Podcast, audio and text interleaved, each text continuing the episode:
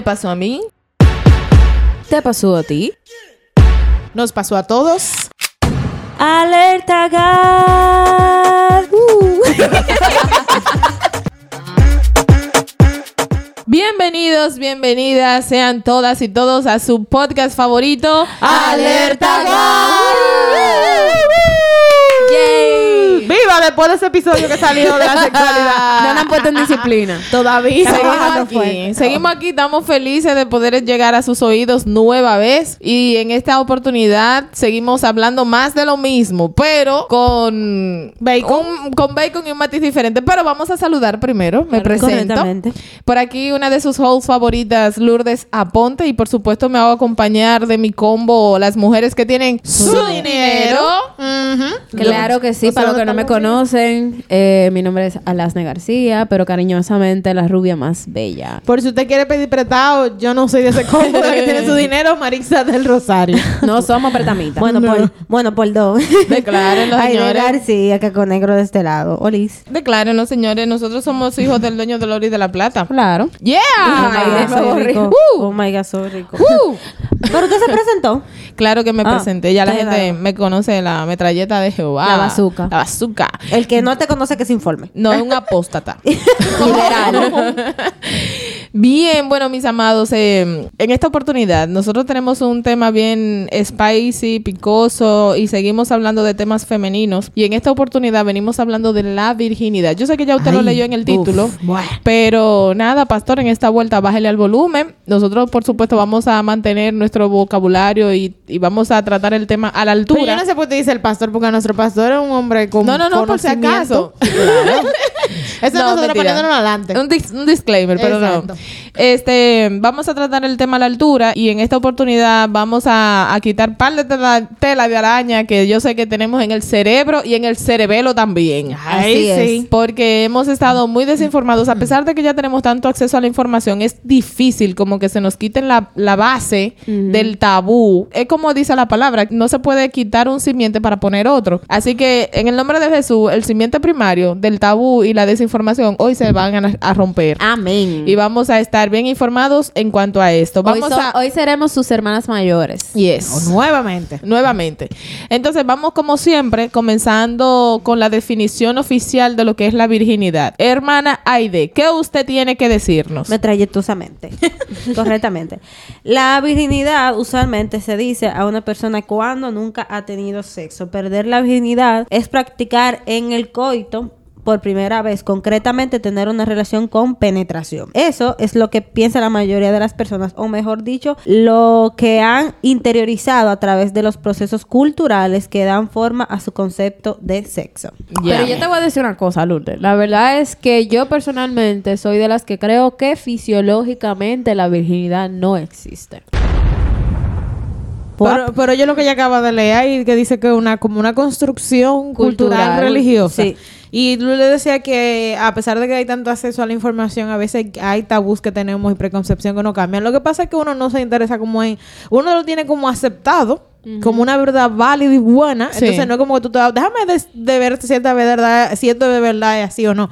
Porque en el caso de la virginidad, yo no sabía que era una preconcepción religiosa. Ni cultural o, cultural. Para mí eso físicamente, y médicamente existía. Entonces a mí se me ha volado la chapita en la cabeza, literal, porque cuando estamos desarrollando este tema, Alasne trae esta definición médica y yo me quedé análoga, como dicen las chicas, porque conceptual, o sea, lo que yo tengo en mi mente desde que estaba adolescente, que nos comenzaron a enseñar educación sexual, que by the way, Marisa, Nos quemamos o no fuimos. no, mentira. Hablamos en el otro podcast que realmente fue muy precaria, muy precaria. Sí, fue muy precaria. Pero conceptualmente para mí la virginidad es e- la virginidad fisiológicamente es esto.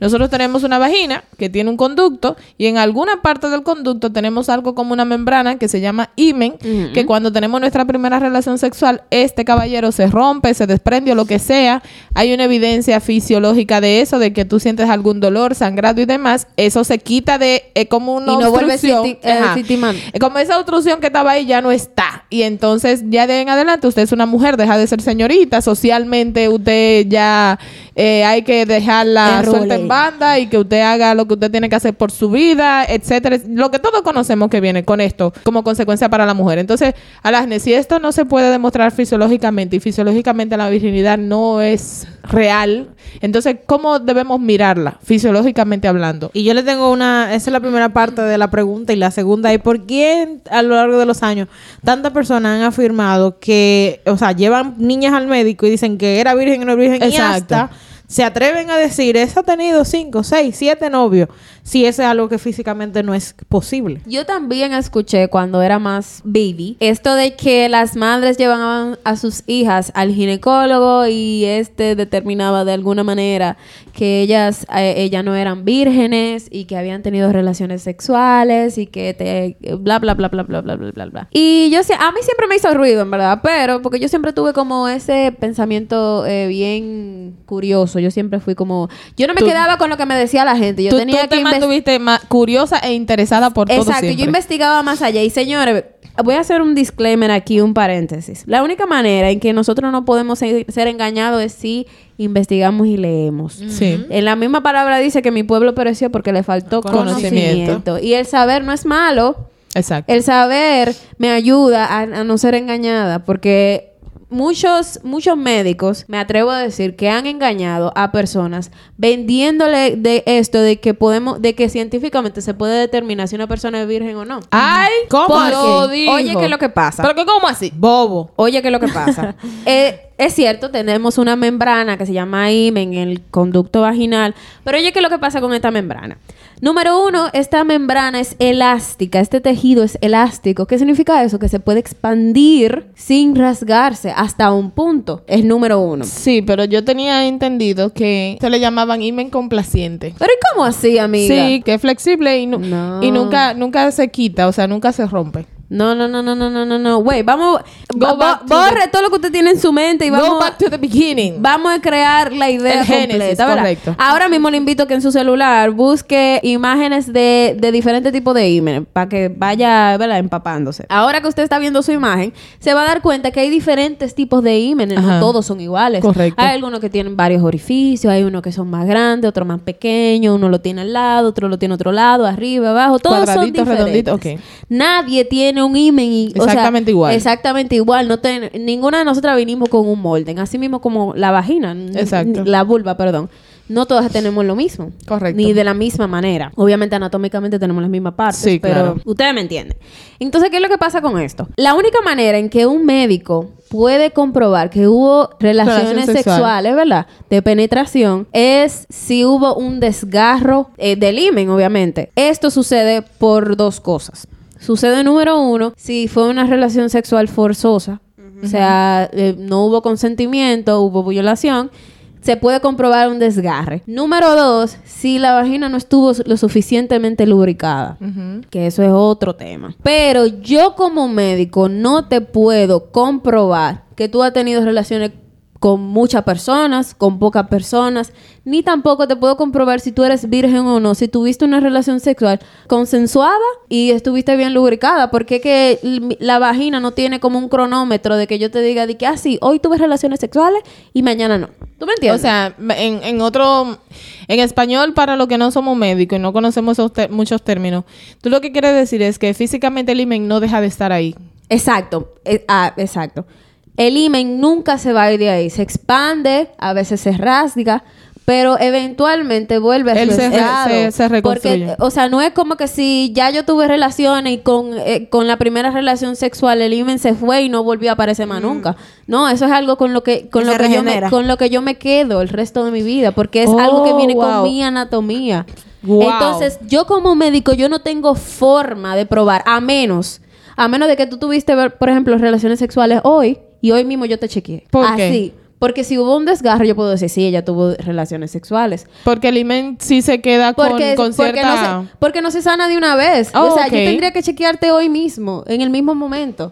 Entonces, yo, ¿cómo yo voy a probar, número uno, que tu imen no es, por ejemplo, si tuvo otro orificio al momento de tener relaciones sexuales, ¿cómo yo puedo probar que tú no naciste con el imen así? Correcto, porque al, al tener varios orificios, imagínate como un colado que son diferentes. Yo no puedo de ninguna manera, a menos que no haya un rasgado vaginal, yo no puedo probar que tú no tuviste una relación Wow. sexual. Y también, según lo que estaba leyendo, claro, para poder aportar, porque estamos en análogo de esto, eh, hay una posibilidad de tener una ruptura de imen sin dolor y sin sangrado haciendo deportes. Por ejemplo. Correctamente. Entonces, eh, esto ha sido como, esto es como un, un tema de que hay una concepción eh, cultural, hay una parte física, pero entonces, si eso es tan variado, ¿por qué dejarle esa carga allá a eso? Para allá iba, porque hay mucho peso sobre el imen. Mucho. Tanta importancia le pusieron a un pedazo de tejido. De verdad que eh, es como dice Marisa. Otra, otra manera, otra razón por la que yo digo que nosotros como médicos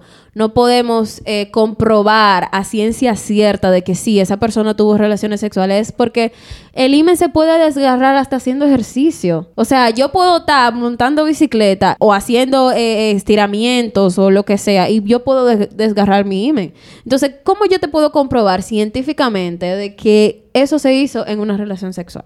Correcto. A No menos de que yo no te haga un cultivo. Y determine ya- tú- pero esos son otros 500. Exacto. Entonces, Dice ya en una, en una verificación de cita ginecológica que te revisen físicamente sin hacer de estudio profundo, no deberían dar a, ta- a ciencia cierta sí o, o no. Exacto. Y Alaste, si, si yo preguntarte si tú eres activa sexualmente, porque yo necesito también crearte una historia clínica.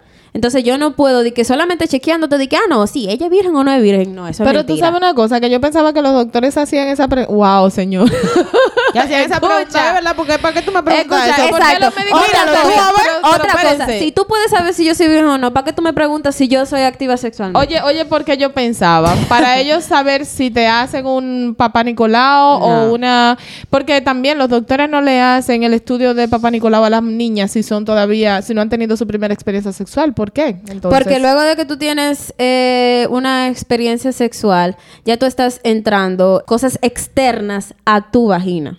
O sea, es, Sí, es- cuerpo extraño. Exacto, cuerpos extraños. Tú estás entrando cosas bacterias de otra que, persona. no, que tú no viniste con Sí, ella. Entonces ahí tú necesitas unos estudios más profundos para ver que todo está funcionando Entonces, bien. la, la razón por la que no se le hace un papá Nicolau a una niña que no ha tenido su experiencia sexual no es para no descargarle no su himen, sino porque no hay necesidad. Es O sea que a una persona que no ha tenido relaciones sexuales por primera vez se le puede hacer un papá Nicolau. Sí, en teoría sí, claro. Sin desgarrarle el imen. En- Sin desgarrarle el imen. sí. Wow. Porque, Entonces porque te- podrían usar tampones también. Claro, claro que sí. Wow. Ahí. No sabía ninguna Claro de las que sí. Ninguna de las dos. Entonces, la- y también la única razón por la que tu imen está perforado, bueno, no la única razón, pero una de las razones por la que tu imen viene ya de fábrica perforado, es porque por algún lado tiene que pasar el- la El, sangre el periodo menstrual. menstrual. Tiene que ser así, anatómicamente. Entonces, no hay por qué ponerle tanto Entonces- peso a eso. Exacto. Entonces, si también en el momento del acto sexual existe una buena lubricación, no hay por qué tú tienes que sufrir desgarro. No, tú no tienes por qué no tiene por qué dolerte. Correcto. No tiene por qué bueno, no, no dirías no sangrar, pero no tiene por qué haber un desgarro, ¿tú me entiendes? Entonces, todos esos mitos que nosotros tenemos sobre el imen, debemos eh, empezar a quitarlo porque le hemos dado tanto Demasiada poder y demasiada importancia de nosotras como, de nuestro valor como mujer a, a un imen que por muchísimas razones puede variar y por muchísimas razones puede romperse o desgarrarse, que no solamente es por relaciones sexuales. Y mm, Lourdes, me hace sentido algo también de que sí se puede hacer el papá Nicolau independientemente de tu actividad sexual, porque eso también es un estudio que se utiliza para buscar y rastrear cáncer. Sí. Y tú puedes, yo conozco un caso cuando yo estaba en la escuela, eh, una amiga de- del bachiller, que ella sufría de dolores. Y entonces cuando su A papá la iba. llevaron al médico, y era una muchacha que era cristiana, RT, o sea, era una muchacha de verdad, ella no era de, de, de, de Zacatá. Y la llevan al médico. Cuando la llevan al médico tenía una infección sasa sasa que la doctora eh, lo que dijo, tú tienes una infección de una persona que parece que trabaja en la calle. Y Wow. ella nunca había Nunca. tenido, nunca había tenido roce. Wow. Y ella, su propio cuerpo producía eso. Wow. Sin ella se, sin ella tener relaciones. Entonces, eso, eso es una parte que sí deberíamos quitarnos esa telaraña. Obviamente, Claro yo que entiendo sí. que, un médico no te va a hacer eso, a menos que haya como un trazo de necesidad de que tú estés presentando Claro. algunos síntomas que le diga al médico, ojo, aquí hay que hacer un estudio más profundo. No debería ser necesario eso, ¿verdad? Pero hay una serie de síntomas que a veces nosotros ni siquiera le prestamos atención. Por eso mismo, los padres, digo. Porque como se entiende que son niñas, quizás no se le presta la atención debida a los No, es que, es físicos. que en realidad en la mente el concepto, Dios, lo voy a decir, pero suena horrible y no me gusta esta palabra, de la famosa es una tapita y eso ha- hay que dejarlo ahí hasta que venga el primero y se lleve ese trofeo. Exacto, sí. Por eso es que la, la Organización Mundial de la Salud entiende que ese concepto de la virginidad es un concepto que va en detrimento de la mujer. Porque nos pone un peso innecesario. Y porque, si fíjense ustedes que para los, que eso lo hablamos antes de comenzar el, el- el, eh, a grabar, para las mujeres la virginidad es una honra, pero para los hombres una deshonra. Sí, eso, Así eso es. te iba a decir Sí. que cuando estábamos buscando los conceptos de virginidad, todos estaban asociados a la mujer. No había un concepto que mencionara la palabra hombre por ninguna parte. Y está también muy relacionado en cómo los países eh, han establecido su cultura, su modo de vida y su forma de relacionarse como sociedad. Eh, Maritza nos va a compartir eh, algunas informaciones de, de cómo en otros países se ve esto de la virginidad. en otras culturas, En otras- por en ejemplo, otras culturas, la- y es bien sabido que en las culturas, por ejemplo, orientales, en lugares en donde realmente es- esos son más conservadores, e incluso el hecho de que tú seas virgen pues, es un atributo para al momento de su- tú ser vendida. Suena raro eso de ser Eso vendida. Pero sí, si te Pero piden un dote para entregarte a ti Es y si, y, si, y si tus padres miran como si fuera una parte una, una Una especie de, catálogo en donde eh, se elige a las mujeres el atributo de la virginidad es uno de los que tiene más peso para ciertas culturas asiáticas en donde sus eh, raíces son realmente conservadoras también la cultura católica que está muy arra- arraigada en Latinoamérica y decimos cultura católica porque aunque si bien es cierto como evangélico nosotros estamos llamando eso lo vamos a decir más adelante acerca de la de lo que tiene que ver con cuidar la nuestro cuerpo pero en la parte de la del catolicismo la cultura de la virgen por aquello de la Virgen María y toda esa parte está Que fue virgen, virgen, virgen todo el tiempo. según ellos Sí. hasta que parió y, y toda- y todo eso pero Pobre entonces, José. ese tipo de cultura está muy arraigada a países latinoamericanos con baja escola- escolaridad se tiene como una concepción de pureza de realeza en donde eso se tiene que preservar Se ha endiosado la virginidad. se ha endiosado la virginidad y se le pone como este peso como decíamos en el, en el podcast anterior ok tú no eres virgen ya pues yo me desentiendo como padre de ti aún tú teniendo 13 14 15 años que yo todavía soy legalmente Exacto. responsable de ti no Sí. solamente No, y social. que, y que el hecho de que yo tuve mi primera relación automáticamente me desarrolla mi todo el cerebro y me hace ser una persona adulta Con- que puede tomar capaz de decisiones. decisiones. Claro que no. O sea, como decía anteriormente, yo no le puedo dar a un pedazo de tejido que yo tengo en la vagina tanto poder de decidir quién me cuida, quién no me cuida, si yo valgo o no valgo. Y el hecho de que una persona comience su vida sexual a esa edad quiere decir exactamente lo contrario. Que no puede es tomar- capaz de Claro, tomar de decisiones. tomar Necesita decisiones. usted ver qué fue lo que pasó ahí y reorientar a esa persona. Y también ahora que tú dices orientar, antes de pasar a la siguiente cultura, ahí también como padres, lo que usted tendría que hacerse es el llamado, ¿qué tanto usted orientó, a esa niña o ese niño a eso? Porque como decíamos en el podcast anterior, hay mucha falta de información. Se asume que porque tiene cierta edad no se está eh, teniendo actividad sexual y por el contrario, hoy hablábamos con una niña de 13 años, pero que en su escuela dice que temas de 9 años, niños hablando de temas de masturbación y todo eso. Cuando tú piensas, Exacto. no, él está jugando. Señores, si usted se pone a escuchar un juego de esos que son en vivo, esos niños dicen más mala palabra que, otra es. cosa. Y está muy expuesto a la sexualidad. O sea, que como padres nosotros tenemos... Ay, que como nosotros yo no tengo hijos. Pero los padres deberían de poder hablar de eso. en un futuro también. Nosotros en un futuro. Entonces, otra cultura que realmente es radical con este tema de la virginidad es la cultura islámica. Aunque varía de, de país y región, eh, Yo- yo ahí, por ley tienen la capacidad de que si tú como hija pierdes la virginidad, te pueden hasta dar latigazo. Entonces, Wow. yo ahorita me estaba acordando de un punto. O sea, tú dices, eh, todo imen es diferente. Hay algunos que se puede rascar jugando, de, ah, practicando deporte, ¿verdad?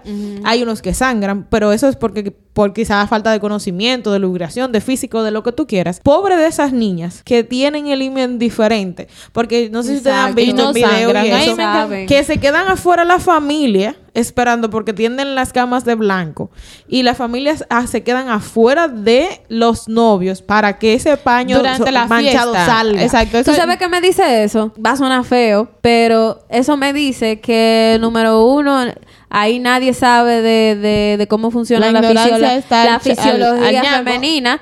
La y número dos, es- y número dos, que su compañero de, de, de- de boda es un animal.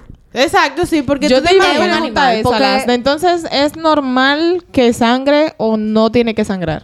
O sea, tampoco te puedo decir que, que no va a sangrar, porque hay mujeres que sí. Pero lo que no es normal es que te duela, que te duela así como que... y que sea un, un sangrado que tú tengas que sea sacar un una sábana. abundante, de, de que para tú manchar una ¿Por qué sábana. sangra? Porque Hay una número ruptura, uno, claro. hay una ruptura eh, en el músculo, ¿verdad? Hay una rasgadura. Eso pasa porque no hubo la suficiente estimulación para que tu vagina lubrique como debe lubricar. Porque gracias a Dios, el Señor cre- nos creó Para de que una duela. forma para que el sexo sea disfrutable. Exactamente. Señor, gracias. Sea, Dios pensó en todo y creó un sistema en que la vagina se lubrica a sí misma para que cuando eh, suceda la fricción no tenga por qué yo sufrir. Claro. O sea, Dios no quiere que yo sufra En ningún aspecto en de la ningún vida. aspecto de la vida. Entonces, Y ahora que que si no sangra y y una bien. pregunta antes de seguir Claro con la cultura, sí. Lasne. Hay personas que eh, yo me corto y tú te cortas y yo puedo tener más abundancia que tú de sangre. Y, en- y yo creo que eso también pudiera aplicar a esa parte porque el es una parte de mi cuerpo. Si yo no tengo esa tendencia, si mi coagulación sanguínea no es igual que la de otra persona, yo pudiera quizás no tener un sangrado que sea como una Correcto. locura. o sea, el, el sangrado que sucede no debería ser un sangrado que por la posición en que yo esté manche el lugar donde, donde yo estoy. entendí perfectamente. Porque el sangrado que sucede son como unas gotitas.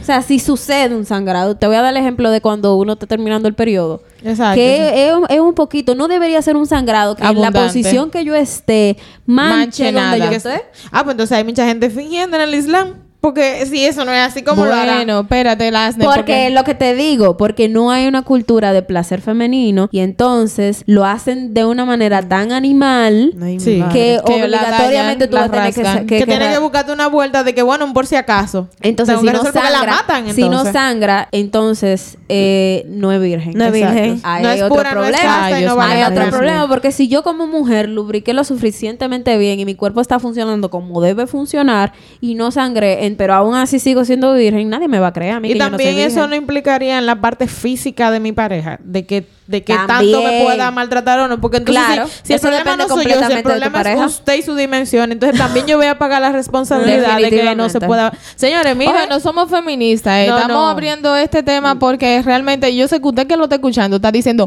oh, porque porque es una realidad. es una realidad y queremos mostrar a través de este tema, incluso queremos mostrar a Dios. Estamos promoviendo la promiscuidad. No, no, porque hasta no. este punto hemos estado hablando de la parte física y de, y de todo el cómo peso emocional que, que le agregan a eso. Sí. Y fíjate que pues, vamos a poner un ejemplo del matrimonio. Ni siquiera estamos hablando de fuera, de que fuera en cultura como la, la islámica, afuera, cuando usted se casa, lo están esperando para celebrar. La boda arranca cuando ya muestran eh, eh, lo que sería parece trofeo de sangrado. Eso yo recuerdo que lo vi en la novela de Del clon. Del clon. Eso me parece horrible a mí. Sí, no, eso es terrible, terrible. No, y yo escuchándote ahora me da, o sea, me, me llega mucho a la mente cómo la gente se informa de manera equivocada, porque todo el mundo quiere quiere informarse, pero de otra gente diciéndolo. Sí. Y ninguna El boca en boca. eh, boca en boca. Y ninguna experiencia es igual, Va, a ser igual, va a ser igual a la tuya. Todos los cuerpos son diferentes. También la mala información que hay de cualquier persona que ni siquiera es profesional, ni siquiera es estudiante de medicina, hablando de, su- de su experiencia.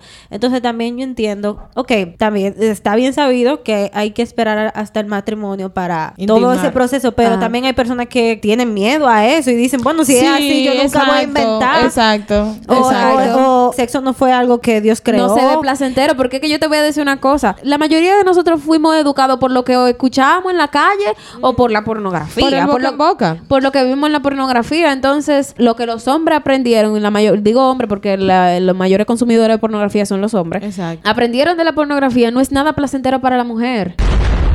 Ahí no te explica de que la mujer tiene un sistema de lubricación, que tú tienes, que si yo, que, que si yo Ahí a la cuánto. acción y ya. Eso es, y eso es lo que aprenden los hombres. Entonces tampoco podemos culparlo de que, ah, no, es un animal, es que nadie le Que enseñó tampoco a él, la información. Y tú sabes eso que tú dices que no hay una cultura del placer femenino. Eso que tú dices de que Dios no creó como perfecto me hace a mí sentir que poco a veces conocemos a Dios. Porque hay personas, exacto. y no vamos a ir lejos, aquí personas en nuestra cultura que entienden y, y personas que son muy religiosos, que, se, que limitan el sexo simplemente a la procrea- procreación. No, y no que hubiera, de cre- no hecho- hubiera creado un clítoris. ¿Tú me estás entendiendo? Entonces, de hecho, entienden que eso está mal, el sentir. Yo, hay una de las, para cerrar con el tema de las culturas, que es una de las que me parece a mí que tiene más barbarie, que es la africana. Sí. Que ellos, no todas las tribus, Las pero hay algunas, hay una, y en India hacen mucho eso también, que le hacen una mutilación, mutilan el clítoris. va- pero de niñas lo hacen. Y a veces en sangre fría, sangre en fría. condiciones que son infrahumanas. Eh, completamente. el- lo tienen como algo legal Sí. porque las mismas madres son que llevan a las niñas A donde una nodriza o una persona, no sé cómo se llama, para que ejecute eso y, y las niñas tienen que pasar muchísimo proceso No, y- para sanar. Y tú Y- sabes que, perdón que te interrumpa, eso no solamente le daña, obviamente, tú estás dañando una persona y traumándola-. Cuando se casan, después de adulta, que procrean sin ningún placer, by Ay, the Dios way, mío. Entonces tienen problemas para tener partos naturales porque no sé qué es lo que pasa con la vagina que se les deforma, que esas mutilaciones no se hacen bajo ninguna Claro. condición eh, eh, de salud, Salud. sanitaria correcta. Entonces, es que yo me sé. entonces no pueden salir los bebés, pero para colmo, atiende. Las que logran parir, ok, bravo, pariste. Pero las que por esa situación no pueden parir, que hay que hacerle una cesárea, si el marido no firma una autorización, no le hacen una cesárea. Y es que a mí no me hace sentido esa teoría de que el sexo es solo para reproducción, porque entonces estaríamos diciendo que Dios hizo un disparate. claro. Porque en la misma Biblia dice que todo lo que Dios hizo fue bueno. Y Él creó entonces Y una en vagina con clítoris, que el clítoris tiene más terminaciones nerviosas que el glande de un pene. ya tú sabes. Y solamente su única función, su única función es el placer. Ay, Dios la mío. única función del clítoris. Entonces, estamos diciendo que Dios está haciendo disparate. o sea, eso me suena a un Dios tirano, a un Dios que como que Es hace la, cosa propaganda como de esa- loco. Pero, mana, míralo Es que ahí. no, esa es la propaganda. machista. Claro, claro. Y es el enemigo distorsionando la verdad también. Claro, para subyugar, porque y para hacer al mismo hombre infeliz, porque Sí. Dios nos creó para convivir en pareja y fíjense que fíjense que el diseño del hombre y la mujer es para que se mezclen, se unan, es como un engranaje que hace clac, Yeah. que Que como que de- dejó Así eso para funciona. unirse. Entonces, eh, básicamente esto es como nosotros tenemos que leer más. Y yo creo que las generaciones que vienen tienen que como que ser libres de eso, porque yo como adulta de treinta y pico de años hay cosas de esas que ni siquiera sabía, ni me hubiese interesado en averiguar.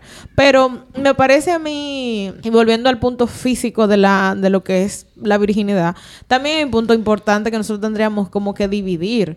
Eh, porque para algunas personas la virginidad no se suscribe solamente a tener ese contacto, eh, digamos, físico de la parte de la penetración, sino también a todos los previos. ¿Cuántas cosas se pueden Vamos hacer para allá. sin llegar a, a, a esa para allá. ¿Por Uf. qué la virginidad solamente va eh, a cabo con el coito? Exacto. Porque entonces yo puedo, yo puedo hacer de todo. Protégeme, Señor, con tu espíritu. Protégeme, Señor, con tu espíritu. Para allá voy. Ese era el siguiente punto que tenía aquí. Ya que desconstruimos la virginidad, la virginidad física y vemos que no, no es... No necesariamente. No necesariamente es así. Incluso yo he visto, yo he escuchado casos de niñas que tienen sus novios y quieren mantenerse virgen, pero le permiten al novio tener relaciones anales Ay, para Dios mantener la. Eso yo lo visto mucho. Entonces, yo de verdad Porque que sus wow. padres la revisan, porque la, la amenazan con llevarla al médico. Tú sabes que yo escuché también que eh, hay, eh, y usualmente pasa entre los mormones y testigos de Jehová. Escúcheme si usted es de esa religión, no estoy diciendo que usted lo haga, Pero pero, hemos visto casos. eh, yo he visto, que... Y como todas las que- religiones tienen su cabrita, Exacto, so- claro. Claro. Que ellos, para no para no fornicar y para no eh, perder la virginidad, lo que hacen es que ah, eh, hacen la penetración, pero sin moverse, o sea, sin, sin tener fricción. Y eso, Eso no se es llama cosa. sexo tántrico. Ajá. Entonces, eso es súper relativo. Pero es una... Bueno, es... No vayan a buscar que es sexo tántrico para estar inventando. que No, Dios- no, pero Dios yo no volviendo al punto que dice Alas, eso se me parece una tontería en el sentido de que a Dios tú no lo puedes burlar. Si tu punto es no caer en fornicación, desde que tú planificaste engañar a Dios, tú estás ya, tú tienes Claro. problema. Ahora, si tu punto es eh, el que tú tienes padres que son muy controladores y que tú tienes miedo a que descubran que tú estás en una actividad sexual, pues también, porque si te da una infección anal por estar in- inventando por cosas que tu cuerpo no está diseñado, para hacer eso. eso, como Así quiera es. tú tienes un riesgo, que es lo que las personas, por lo que se debería de hablar de la sexualidad y el entendimiento de nuestro cuerpo. No, y hay más hay muchísimo más riesgo de contraer enfermedades de transmisión sexual porque sucede un desgarro y tú- es más fácil que eso- hemorroide, una cosa ¿Tú de me esa. entiendes? Entonces, Exacto. Si, se, si hay un daño en el músculo que se te infecta. y es más fácil que suceda un desgarro, un desgarro Claro. porque que la Hay una lubricación, es lubricación. menos. Claro. Y, tú, y tú sabes que yo entiendo que también las mujeres, y eso es algo que yo sé que pasa mucho, se sienten más presionadas por eso porque tal vez los hombres se lo piden. Y seguro pasa en el ámbito cristiano, bueno, nadie va a saber, eso es por ahí y nadie me va a revisar. Entonces, tal vez niñas que no, ni- no niñas, féminas que no quieren, tal, también ceden su virginidad por también presión social de hombres y todo eso. Claro. Porque también yo tenía una pregunta que en ese mismo ámbito que estamos tocando de los religiosos, es bien sabido que la virginidad es algo construido socialmente y todo eso. Pero ¿por qué es importante guardar el matrimonio, el Gra- sí. guardar la virginidad? Guardar la- no la vi- vamos a cambiarle el concepto. La castidad. Guardar la castidad, Castidad. correcto. Porque también eh, me surge la pregunta de entonces, ¿Qué tanto es castidad? ¿Cómo, cómo Dios me ve si ya yo no soy virgen? Si el no ser virgen me quita méritos delante del Señor, ya que la sociedad y mi cultura le dio tanta importancia a eso, ¿qué piensa Dios? Yo tengo una opinión muy personal sobre eso. No voy a decir que estas son las opiniones de Alerta Gat ni de Misterio No, no, porque aquí estamos para defendernos. Pero eh, yo opino que tú seas virgen o no, que hayas caído en el pecado de la fornicación, es lo mismo que si tú caíste en el pecado de la mentira. Correcto. O en el pecado de, de cualquier otro pecado. O sea, no te hace más ni menos. Exacto. Entonces, nosotros tendemos a ver que, por ejemplo, ya una persona no es virgen, ay, ya no es virgen, y ahora que tú vas a hacer, tú no lo vas a poder devolver Ve, para atrás. del puente. Pero tú No. mentira todos los días. Exacto. Entonces, Exacto. para mí, lo podemos meter en la misma categoría porque para Dios no hay pecado grande ni pecado pequeño. Todos los pecados son iguales. Exacto. Entonces- Sin arrepentimiento es para el infierno. Exacto. igualito. Yo sí creo importante en el ámbito de aclararle a las personas, sobre todo que son cristianas o, ¿verdad?, adolescentes y eso que nos escuchan.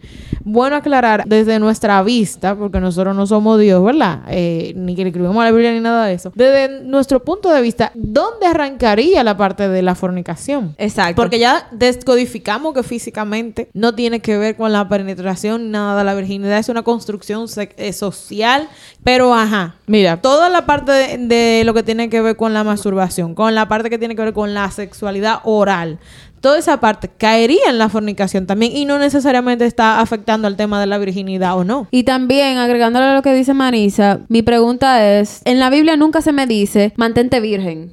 O sea, eh, nunca Es se me dice ujú. de que, ay, mandamiento, mantenerse virgen hasta que llegue diez con mi marido. se nota. Nunca me dice eso, solamente me dice no fornicarás. Exacto. Pero exacto. eh, entonces eso es un término Buen un poquito punto. ambiguo, porque imagínate tú, yo, ¿qué es fornicar? Mira. ¿Qué exactamente es fornicar?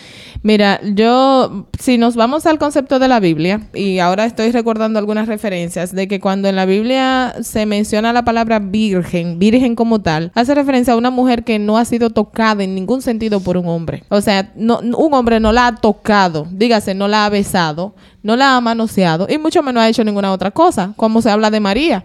El, el Mesías debía venir por una una virgen. virgen. Y esa mujer estaba desposada, comprometida para casarse en matrimonio con José. Y dice la palabra de Dios asimismo que José no se allegó a ella hasta que ella dio a luz. No se allegó a ella fue, no tuvo relaciones sexuales con ella hasta que ella no dio a luz al niño. Porque ella tenía que mantenerse sin ser tocada por nadie. Y mira, hay una relación ahí, no sé si espiritualmente esto tenga algún sentido, pero cuando Jesús murió y resucitó, no dejó que los discípulos lo tocaran porque él no había ido al Padre. Entonces, eh, ahí hay algo de ese primer contacto con intención sexual, ya sea un beso, un abrazo, una caricia. Yo creo que la Biblia no, no habla tanto así de eso, no explica exactamente qué es. ¿Cuál es el punto cuál A es o el punto? A o punto B o punto C de ser o no ser virgen. Pero cuando vemos la referencia bíblica es que no ha sido tocada en ningún sentido por, por un varón. En ese caso, podemos decir que no hay mujer virgen.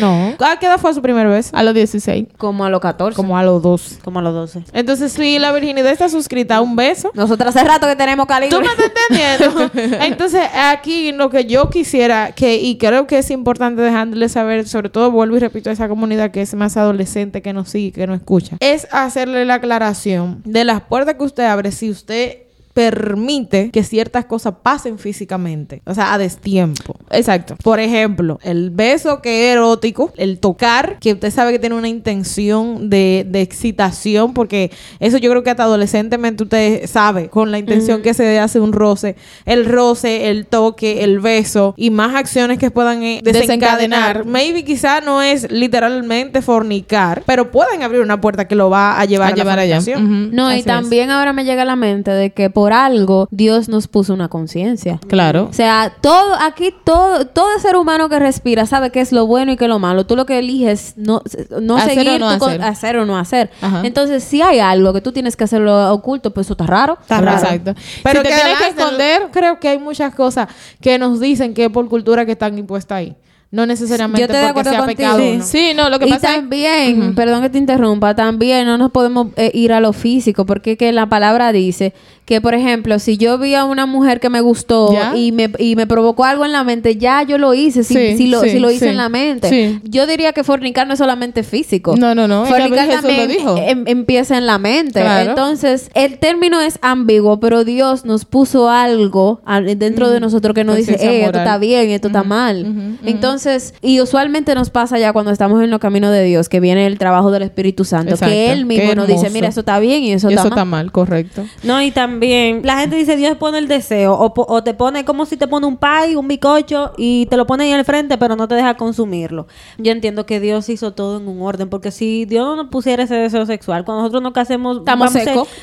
Eso vamos eso a ser un tema. por- Entonces, dice la misma Biblia, huye de las pasiones juveniles. ¿Y cuáles son las pasiones juveniles? Pues todo este tema de hormona que tienen los jóvenes, hormona y sexualidad Así y todo es. eso, Dios nos manda a huir y no ceder a eso, porque no es que te male como hablábamos en los episodios pasados, no es que está mal, sino que eso es algo, no sé si Lulde lo va a desglosar espiritualmente, cuando uno... Cuando uno tiene intimidad Sí, con la Antes del, persona. mastrim- an- Sí. de mastrim- Matrimonio, wow. Antes del matrimonio, que yo quiero que también hablemos de esa Sí. parte. Eh, antes de entrar ahí, yo quiero aclarar y defender un poquito a las iglesias también, con cómo nos han enseñado el tema de la virginidad y la castidad. Yo ahora, con esa, con esto que estamos tocando ahora y como Alasne lo explica, entiendo que lo importante para Dios y lo que Dios nos quiere cuidar a nosotros no es el imen, ¿ok?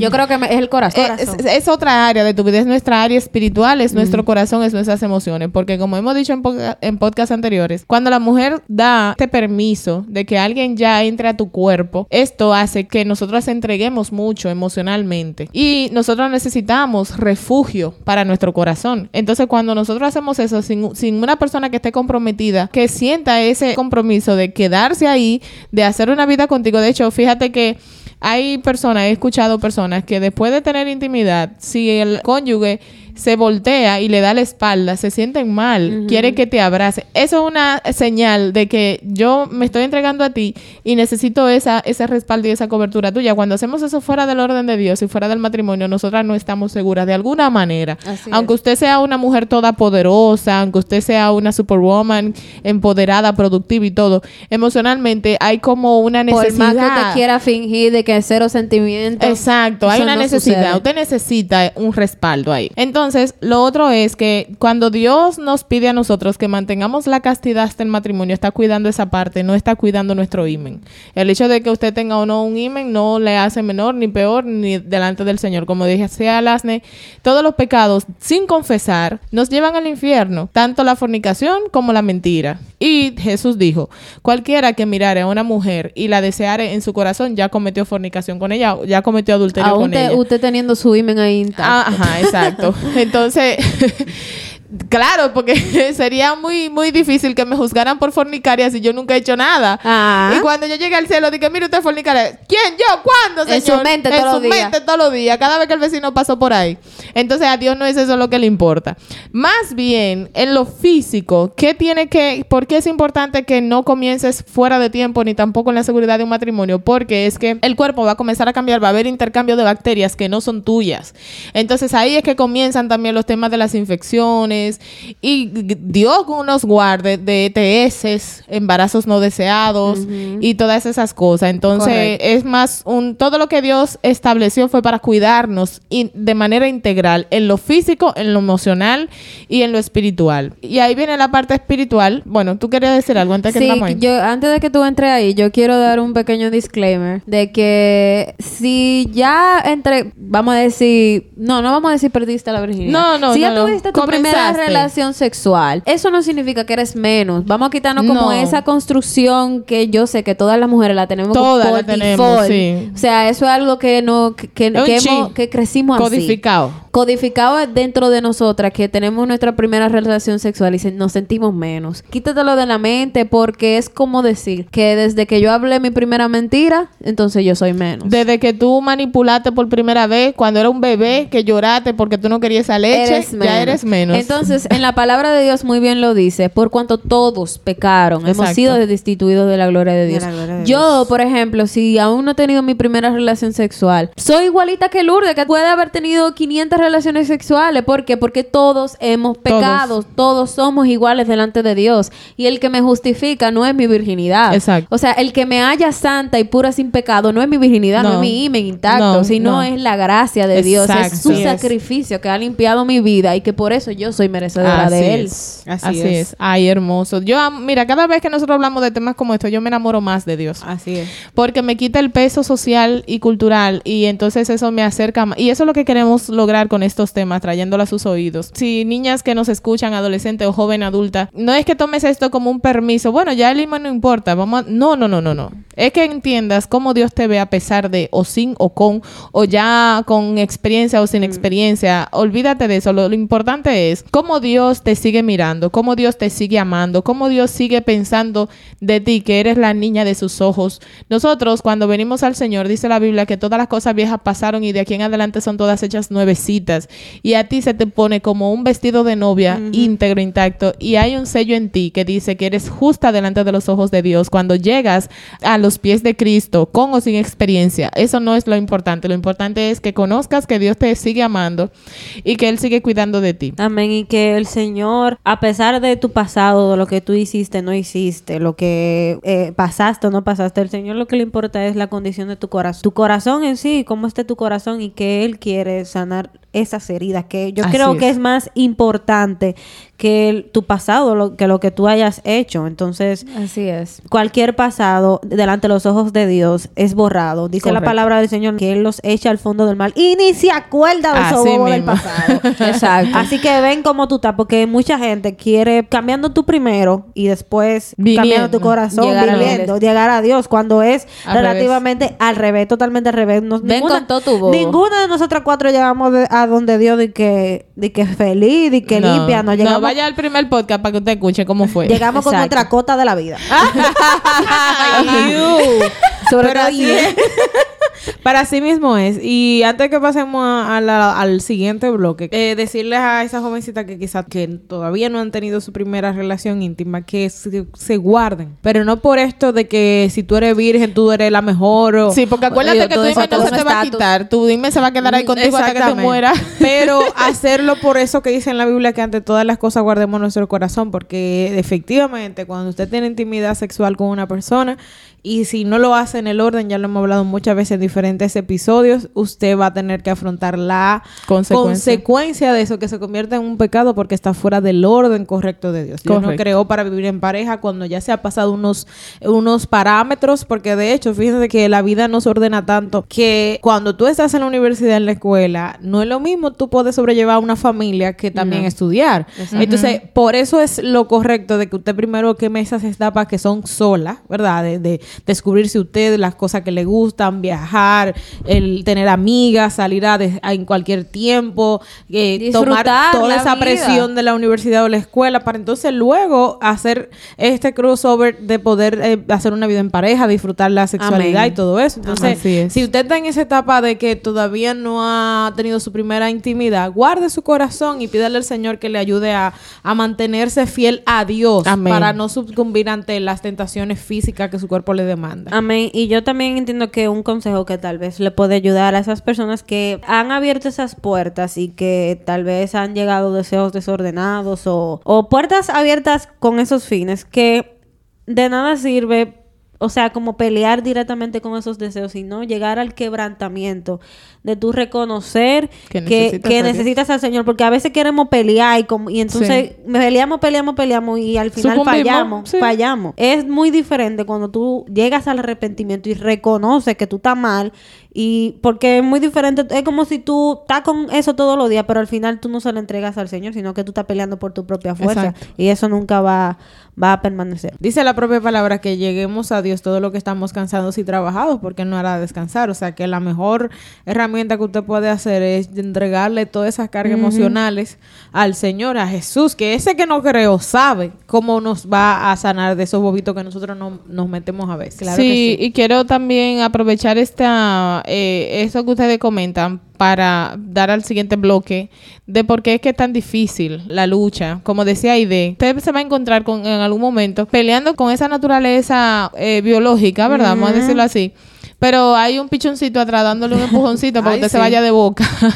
Porque cuando nosotros desobedecemos a Dios, le estamos obedeciendo al diablo. No es verdad y que, que tú puedes estar neutro. Neutral, no, yo estoy en una zona gris ahora mismo. Yo no estoy... Yo soy suiza. Yo, ajá. Yo no estoy sometido a Dios, pero tampoco estoy de que... De carriado, de carriado. Yo, porque yo sé, yo amo a Dios. Y Yo, Dios mí. exacto. No, yo sé también, porque yo conozco la palabra. Yo desde, chiquito mi abuela me llevaba a, mi, a la iglesia, yo sé. Si era misa, reprenda. Ay, perdón, sigamos. Si usted siente que le están hablando, no es casualidad, ¿ok? Eh, ¿Cómo es que tú dices, Aide? Si Decimos, decimos algo. algo concerniente a su realidad, no es pura coincidencia, Dios le está Dios hablando. le está hablando.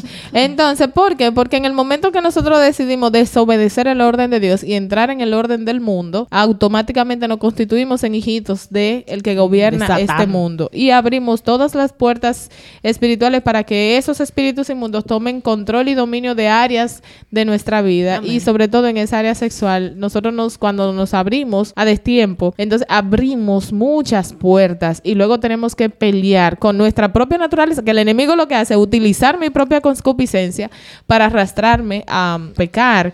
Anoche, justamente, chicas, eh, y ahora entiendo por qué Dios trae este pensamiento a mi mente. Oramos en grupo, que tenemos un grupo de la familia para orar, y después de que terminamos la llamada de oración, yo me acosté y antes de caer profunda dormida, estaba haciendo este análisis, esta reflexión, y hasta me lo imaginé a sí mismo cómo nosotros vivimos una vida cuando no tenemos a Dios. Imagínate como que tú tienes una bandeja en la mano y tú andas regando todo lo que tú tienes en esa bandeja, haciendo desastre, pisando lodo, rompiendo cosas. Cuando uno le dice, niño, tú no te fijas por donde tú vas, que tú te llevas todo por delante. Como un nosotros huracán. somos exactamente, nosotros somos así torpes, torpes. Por eso somos ovejas. Las ovejas son los animales más ingenuos y torpes del reino animal. Entonces, cuando venimos a Cristo, ¿tú sabes lo que Jesús hace? Anda detrás de todo, esa, de todo ese pasado, recogiendo y limpiando. Recogiendo todo el desastre que nosotros vamos dejando. Entonces, necesitas entregarle esas áreas sexuales de tu vida para que Dios limpie todo ese desastre que fuimos dejando cuando no conocíamos a Dios. Así es. Necesitamos entregarle esas debilidades humanas. Necesitamos entregarle la concupiscencia de nuestra carne.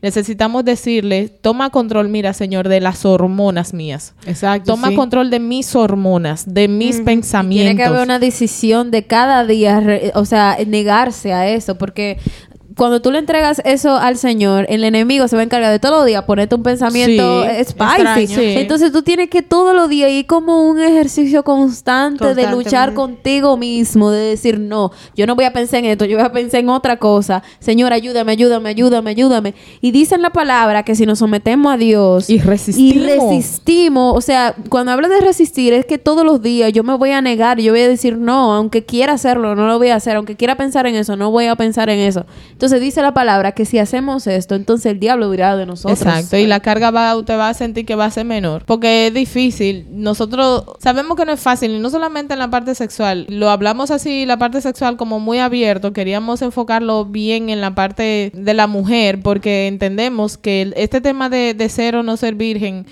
aunque sabemos que Dios nos sigue amando, ¿verdad? Al tener un peso cultural y social tan grande, nosotros relacionamos eso de cómo Dios también nos va a ver. Exacto. Y sí. hay mujeres en la Biblia que por cultura del pasado también fueron vistas como la escoria de la sociedad y dignas de muerte. Y vemos cómo Jesús no las ve así. Es raro, para mí es raro cómo los religiosos te dicen, tú no sirves y cómo Jesús te dice, no, eso no es verdad. Es que por eso es lo que, Eso no estamos, es así. es lo que estamos hablando del inicio de este tema de la virginidad. Son concepciones de Culturales. los hombres Óyeme. que han hecho que las mujeres por generaciones nos sentamos mal de ser mujer.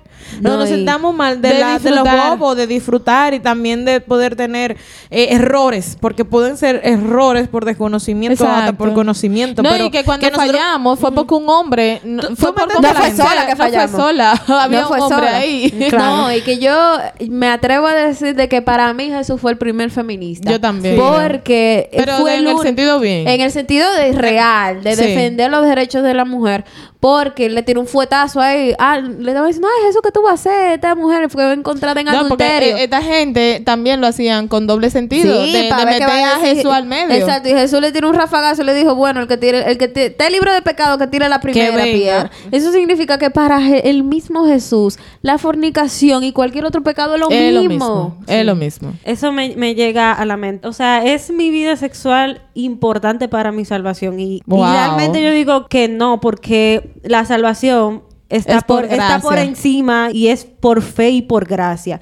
Y en vez de nosotros como iglesia enfocarnos en la sexualidad o si la persona llegó virgen a la iglesia, no es mejor enfocar a las personas en guiar a otros a Jesús. Y yo quiero leer este versículo que está en Efesios 2, del 8 al 9 y dice, ustedes han sido salvados porque aceptaron el amor de Dios. Ninguno de ustedes se ganó la salvación, sino que Dios se la regaló.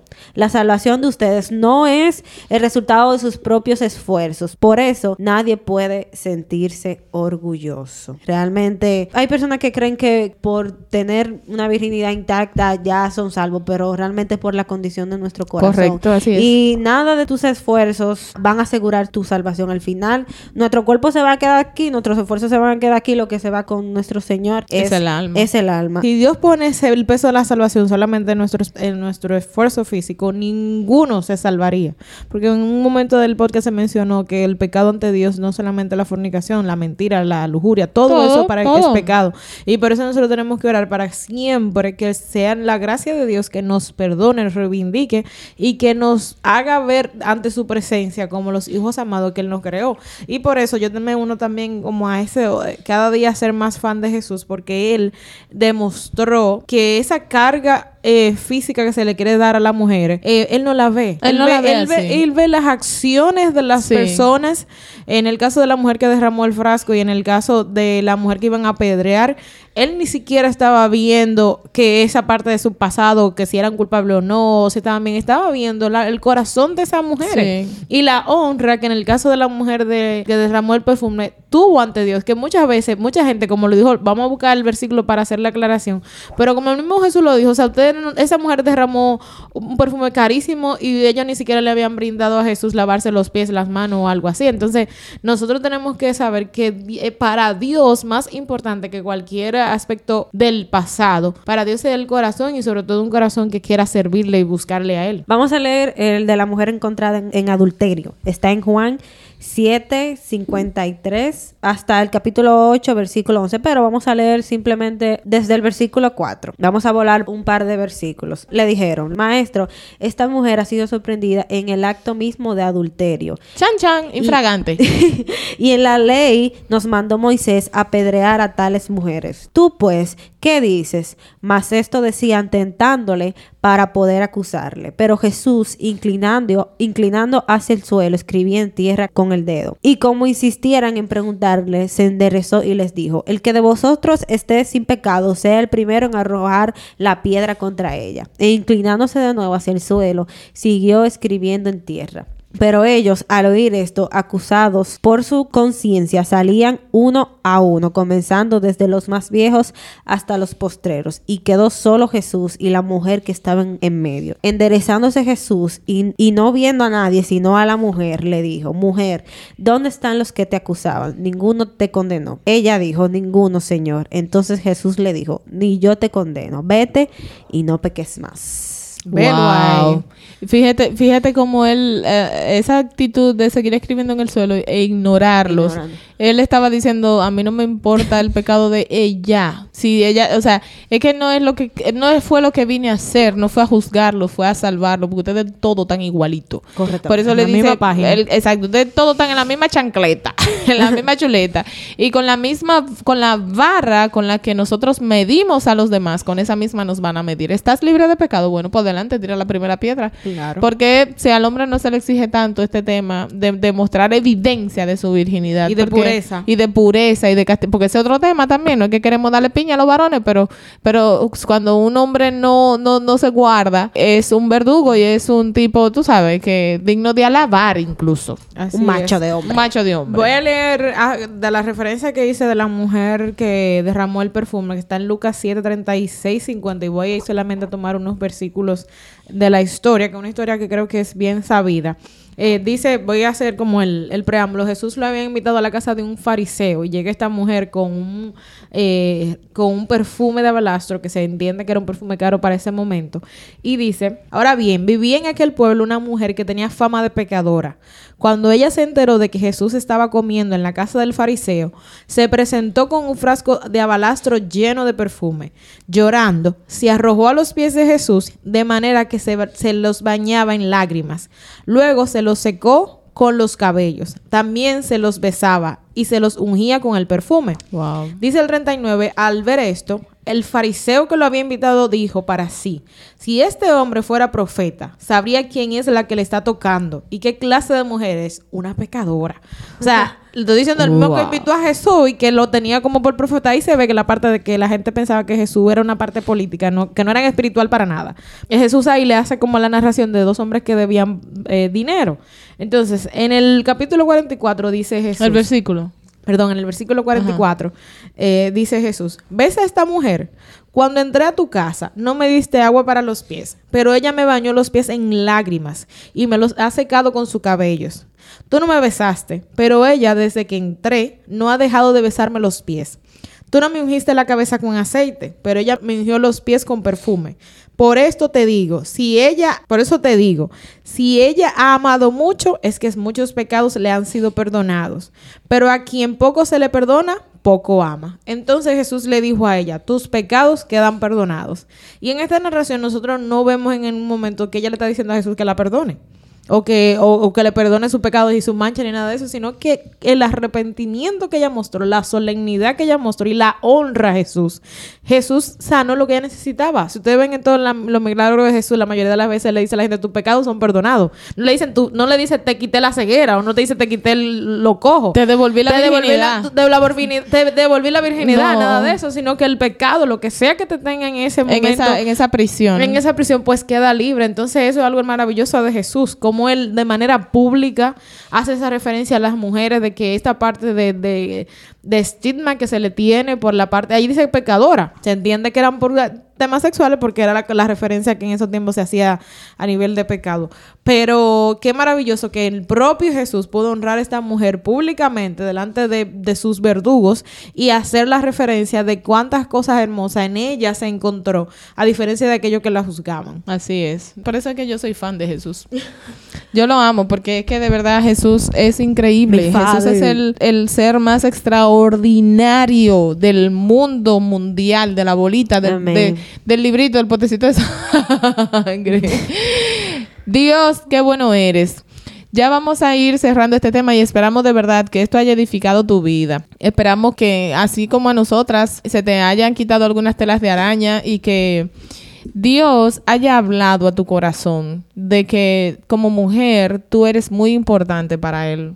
Como mujer, tú eres una perla muy hermosa. Como mujer, tú vales tanto. Tu valor sobrepasa el de las piedras preciosas y que una condición fisiológica no define el valor que tú tienes delante de los ojos del Señor. Aunque la sociedad diga lo que diga, aunque tus padres te hayan hecho sentir que ya no valías, aunque ese hombre te hizo sentir que ya no eres digna porque no eras virgen, o sea, son tantas cosas que Dios necesita hacerte entender que es mentira, que Él te sigue amando, que tú sí vales mucho, eh, que de verdad que este espacio no da para dejarlo Amén. claro. Por eso pedimos al Espíritu Santo que sea Él revelando a tu corazón tu identidad en Cristo. Tu identidad en Cristo tiene un valor incalculable.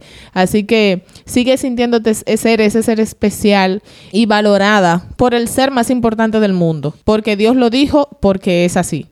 Así que oramos para que el Espíritu Santo trate contigo, para que el Espíritu Santo trate con tu corazón y que pueda ser restaurada en todos los aspectos de tu vida. Dios Amén. quiere que tú crezcas eh, de manera integral en lo personal, en lo familiar, en lo espiritual. Y como prospera tu alma, así tú puedas ser prosperada en todo lo que hagas, mujer. Que Dios te bendiga, que Dios te guarde y te damos muchas gracias por llegar hasta aquí. Amén, vamos a orar. Padre Celestial, te alabamos y te bendecimos. Gracias Señor porque nos has permitido conocer, porque nos has abierto los ojos. Gracias Señor. Te pedimos Padre que ministres nuestros corazones, que ministres nuestras mentes, que ministres nuestras vidas Señor. Y nos hagas entender que nuestra sexualidad está guardada en ti Señor y que el orden tuyo no es un orden para oprimir ni para privarnos Señor de lo que tú has puesto en nuestro cuerpo, sino para hacernos disfrutar al máximo de, lo que tú creaste, Padre. Ayúdanos a someter nues- nuestros cuerpos a tu maravillosa voluntad y que podamos, mi Dios, seguir tu orden y que dentro de tu orden podamos disfrutar, Padre, de lo que tú has creado para nosotros. Todo esto te lo pedimos, mi Dios, en el nombre de Jesús. Amén. Amén. Y si has llegado hasta aquí, te damos gracias. Te pedimos que compartas este episodio con alguien más. Queremos decirte también, este espacio está patrocinado por Ministerio Casa Llena de Gloria. Puedes encontrarnos en las redes sociales como Casa Llena de Gloria en Facebook, Casa Llena de Gloria en Facebook y como Ministerio Casa Llena de Gloria por Instagram. Eh, por supuesto, aprovechamos el espacio para dar un saludo afectuoso a nuestros pastores Ron y Esther García. que- que dirigen esta, esta manada de, de ovejas. Y también decirte que nuestro podcast tiene sus Yeah. redes sociales individuales. Puedes encontrarnos en Instagram como Alerta Gat Podcast y también estamos en TikTok como Alerta, Alerta Gat Gat Podcast. Podcast. Correctamente. Cada una de nosotras tiene redes sociales individuales. Me puedes encontrar a mí como Lourdes Lourdes Aponte Aponte 11 y a ti, Alasne. Alasne Rubí G. Marixa del Rosario. Y Aide García Punto Rayita abajo. No bulto. No, Volti. Gracias por llegar hasta aquí. Recuerda que esto fue Alerta Gat.